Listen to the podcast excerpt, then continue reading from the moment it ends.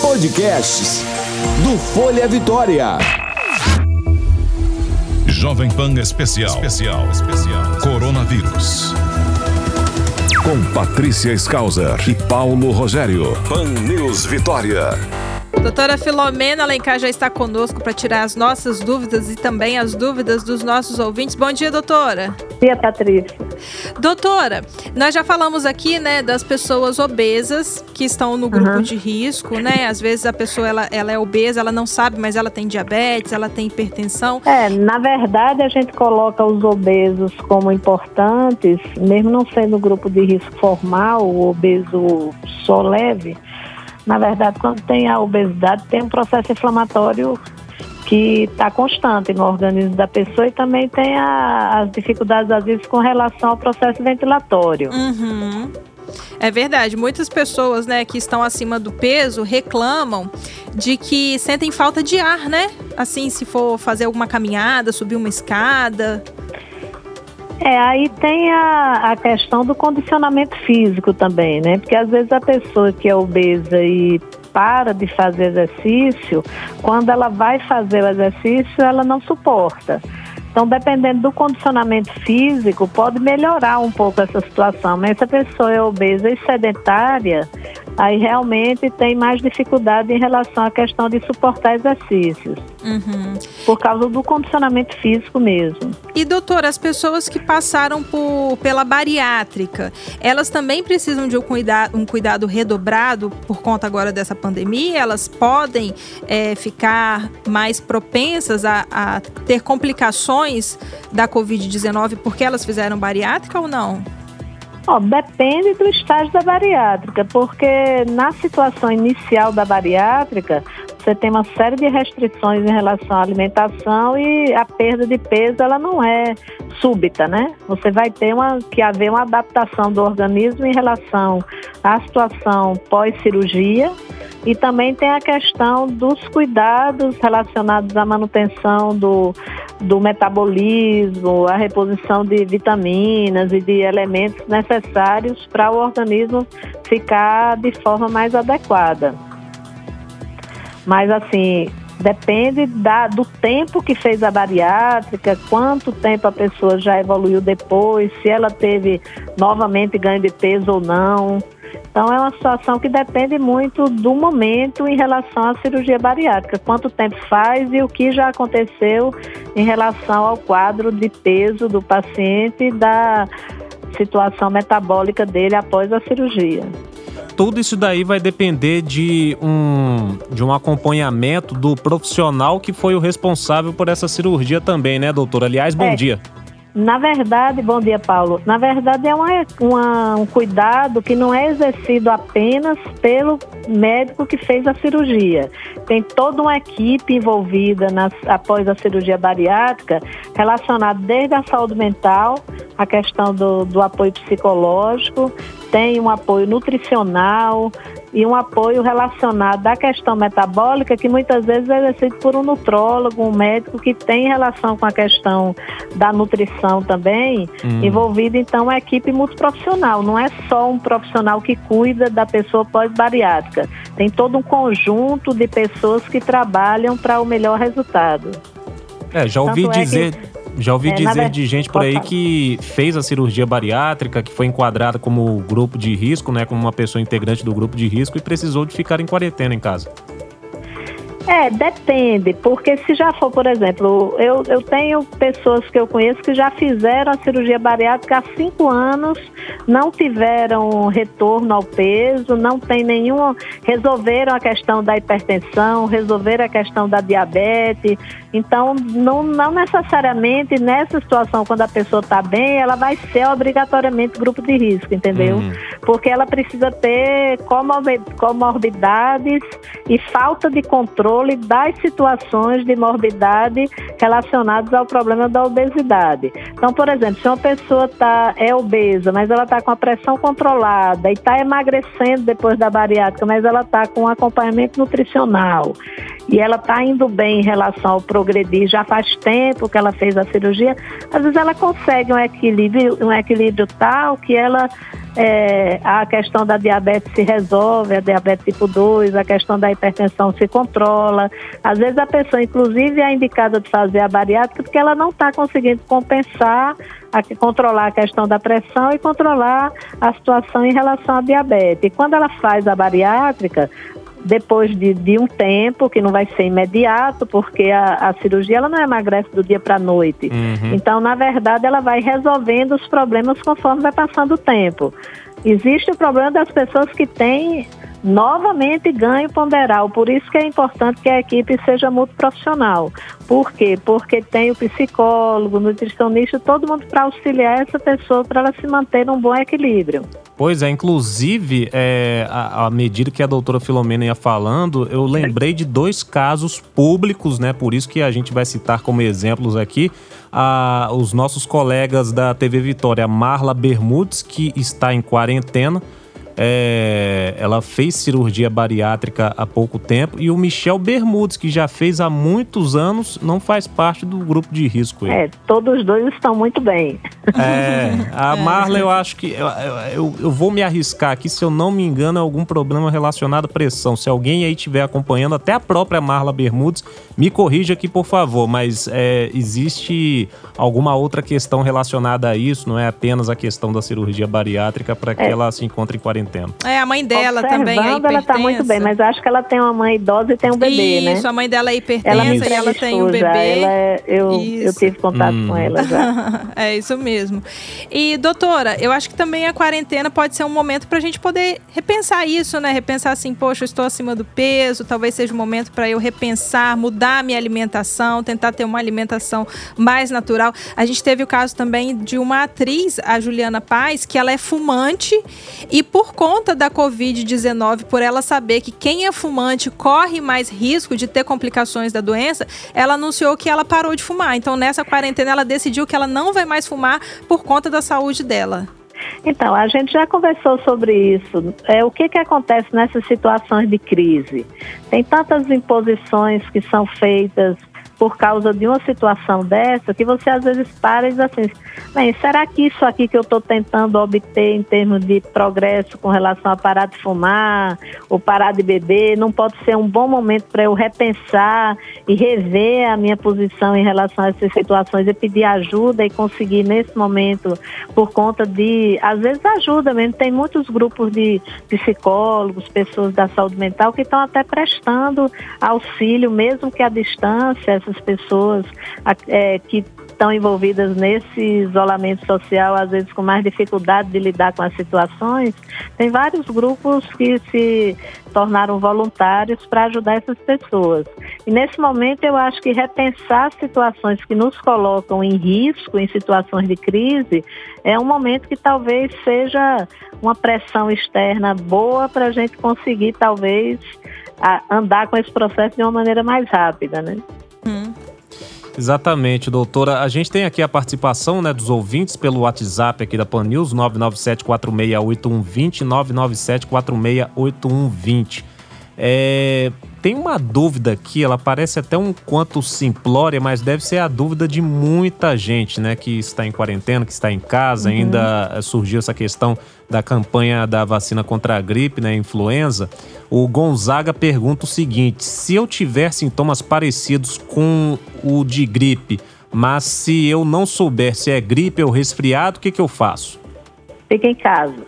Fica em casa com 14 dias com, a, uhum. a, o cuidado de evitar o contato com as pessoas dentro de casa e as próprias pessoas dentro de casa, se uma pessoa tem sintomas que podem se encaixar num síndrome gripal, por conta da impossibilidade da gente fazer o diagnóstico é, do agente para todo mundo, porque não tem teste disponível para todo mundo, existindo a transmissão sustentada, que é a transmissão comunitária, que a gente já não sabe muitas vezes de quem a pessoa pegou, a gente tem orientado nessa situação atual que toda pessoa com sintoma gripal deve ficar em isolamento domiciliar, uhum. evitar o contato com as outras pessoas, se possível, dentro de casa. Se a pessoa tiver possibilidade e tiver muito sintomática, realmente o ideal é ela ficar trancadinha no quarto dela e as outras pessoas que estão na casa também se considerarem em isolamento social dentro de casa durante o tempo que a pessoa que está doente,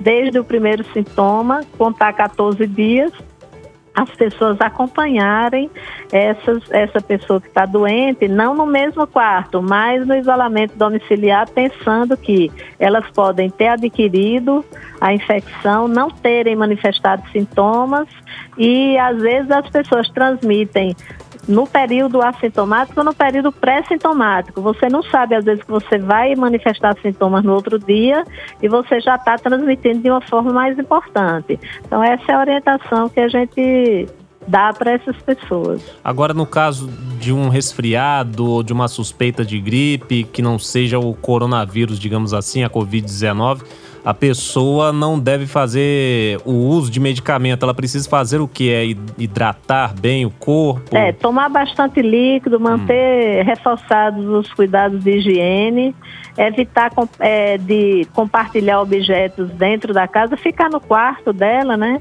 Tomar antitérmicos, eventualmente. Antitérmicos, e, eventualmente. É, antitérmico hum. é remédio para febre. Se a pessoa tiver com febre, não é obrigada a ficar curtindo a febre. Você pode usar o antitérmico térmico, desde que você é, não use. A preferência, assim, a gente usar ou paracetamol ou dipirona para dar mais conforto a gente em relação a gente ter aquele sintoma da febre que incomoda mais. Uhum. Se for uma febre baixa e a pessoa não estiver sentindo muita intensidade do sintoma, não estiver incomodando muito, não é obrigada ela tomar. Agora, não deve tomar anti-inflamatório não hormonal, esses anti-inflamatórios que as pessoas às vezes usam com muita facilidade, tem anti-inflamatórios que são que dão dano renal. Então a gente é evitar de tomar medicações sem prescrição, a não ser que seja o antitérmico.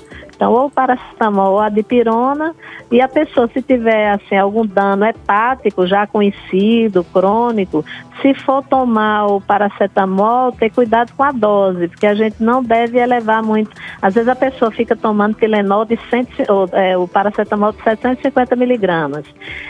Se ela tomar de 750 miligramas, ela não pode ultrapassar 3 gramas dia, que são quatro comprimidos. Então é melhor tomar o de 500.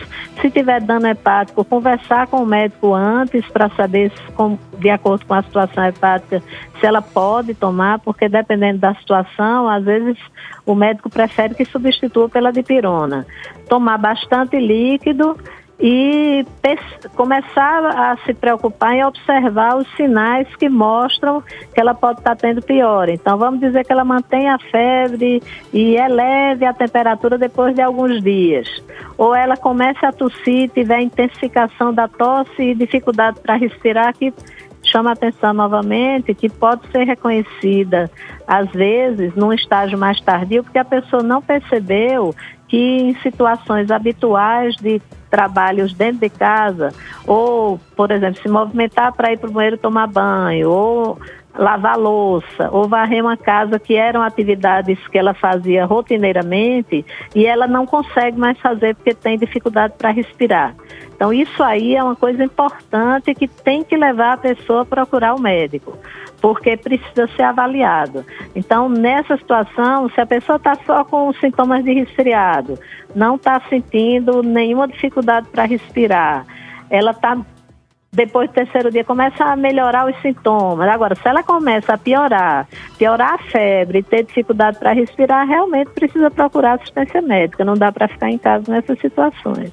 E doutora, é, tomar banho frio ajuda a baixar a temperatura do corpo?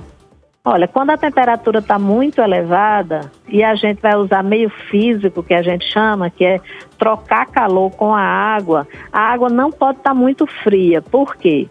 Quando a gente está com o corpo muito quente e a gente vai trocar a temperatura com a água, se ela estiver muito fria e baixar subitamente a temperatura corpórea, eu posso me arrepiar. E quando eu me arrepio, é um mecanismo de reter calor. Uhum. Então, o melhor é que a água seja com a temperatura quebrada à frieza, não uhum. gelada nem fria demais. Morninha ali, né? Se a pessoa começar a ficar arrepiada, ela deve sair do banho, se enxugar, beber bastante líquido e considerar, porque às vezes quando a pessoa faz o arrepio, por causa dessa troca rápida de temperatura, de calor de uma superfície para outra, ele arrepia. E o arrepio é uma forma de derreter calor. E aí, às vezes, a temperatura eleva ao invés de baixar. Então, o interessante é quebrar a frieza da água, não fazer, não fazer quente, é morninha para fria, uhum. mas não gelada ou fria demais e com é, assim muito vento para baixar subitamente sua temperatura corpórea não é o ideal. O ideal é que vá mais devagarinho. Se a pessoa perceber que está arrepiando, sai do banho, se enxuga e bebe bastante líquido, que geralmente ajuda também a baixar a temperatura, se você se hidratar bem e te, ficar com roupa mais leve, né? Mas se arrepiar, sai do banho, se enxuga, bota uma roupinha leve, bebe bastante líquido e aguarda um pouco, não fica tomando banho frio achando que o banho gelado. Às vezes tem gente que faz banho gelado mesmo, né? Essa troca rápida de temperatura pode ser, ao invés de ajudar, pode piorar. E tem que ficar quanto tempo ali debaixo do chuveiro? Na verdade, não tem um tempo limite, não. Se você estiver confortável, você tomar o banho, esfriar um pouco o corpo, não tem um tempo limite, não. Agora, se começar a arrepiar, tem que sair. Ah. Então, é um pouquinho de tempo só para você dar uma esfriada no corpo e é, o ideal é ficar com roupas bem leves e beber bastante líquido. Além de poupar água, né? Poupe água. A natureza agradece.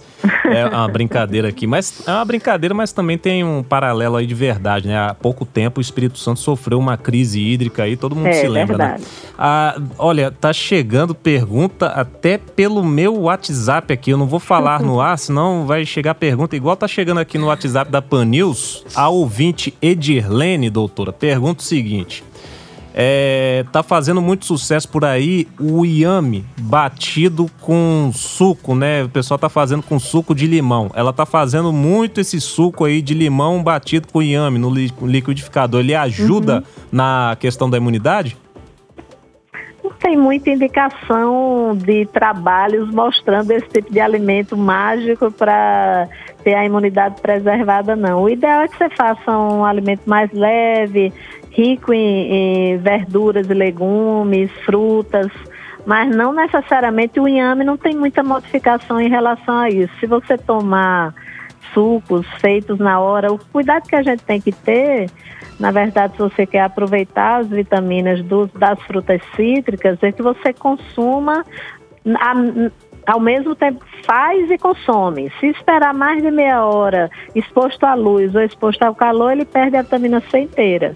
Então, na verdade, eu preciso comer alimentos frescos, de preferência com que não exagere na gordura, não exagere nas calorias e dê preferência a vegetais, é, sendo eles folhas ou é, raízes coloridas, né? Até a comida do almoço também, né, doutora? Tem gente por aí que faz almoço, parece que tá despedindo do mundo, parece que ao invés de cinco pessoas em casa tem 20. É, é melhor fazer pouco, acabou ali se tiver com fome, faz mais um pouquinho, mas sempre tentar se alimentar com essa comida fresca, né? É, nesse momento, o que a gente puder evitar para aumentar o peso, aumentar, a gente passar depois de uma quarentena a ficar no, no nível de obesidade não é o ideal a gente comer um pouco menos, tentar fazer refeições mais vezes no, no, decorrer do dia. Às vezes a pessoa come uma refeição enorme, fica com dificuldade até de dormir.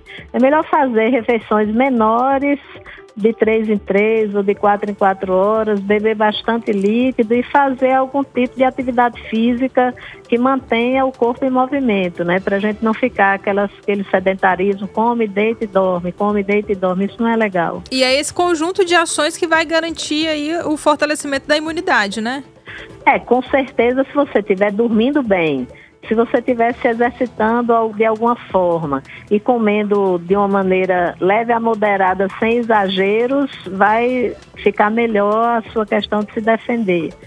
Pois é, doutora, tem mais uma dúvida aqui de um ouvinte, a Madalena. Ela pergunta como limpar a casa, de quanto em quanto tempo e quais produtos usar.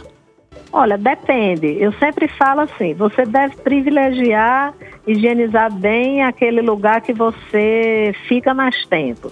Então, o chão pode ser higienizado com solução de hipoclorito, que é água sanitária, que você faz uma colher de sopa, já um litro de água nessa proporção, e você higienizar. Agora, vai depender o seguinte: se você sozinho dentro de casa, você anda com sempre uma sandália limpinha, por exemplo, usa uma havaiana, toma banho, lava a sua havaiana, mantém o seu sapato limpo, sua casa não vai ficar suja só com você andando.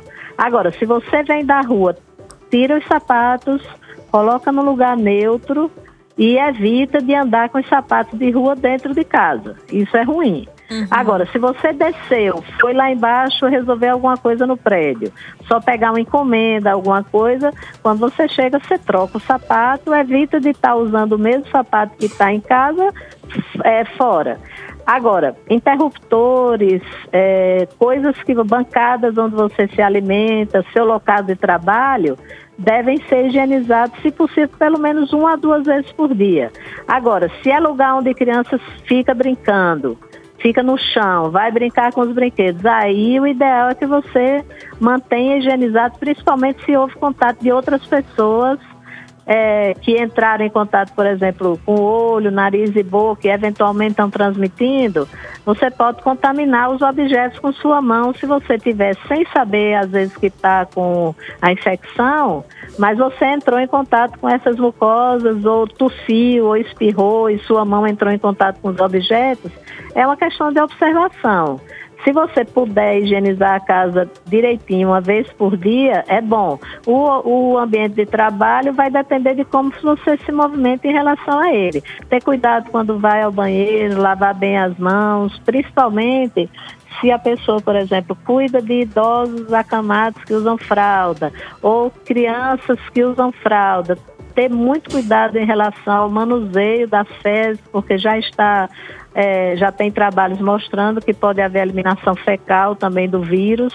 E aí você se lembrar que nessa situação o ideal é que você, se não tiver luva, use um, um saquinho, alguma coisa para proteger sua mão, porque eventualmente pode ter uma carga maior de vírus eliminado.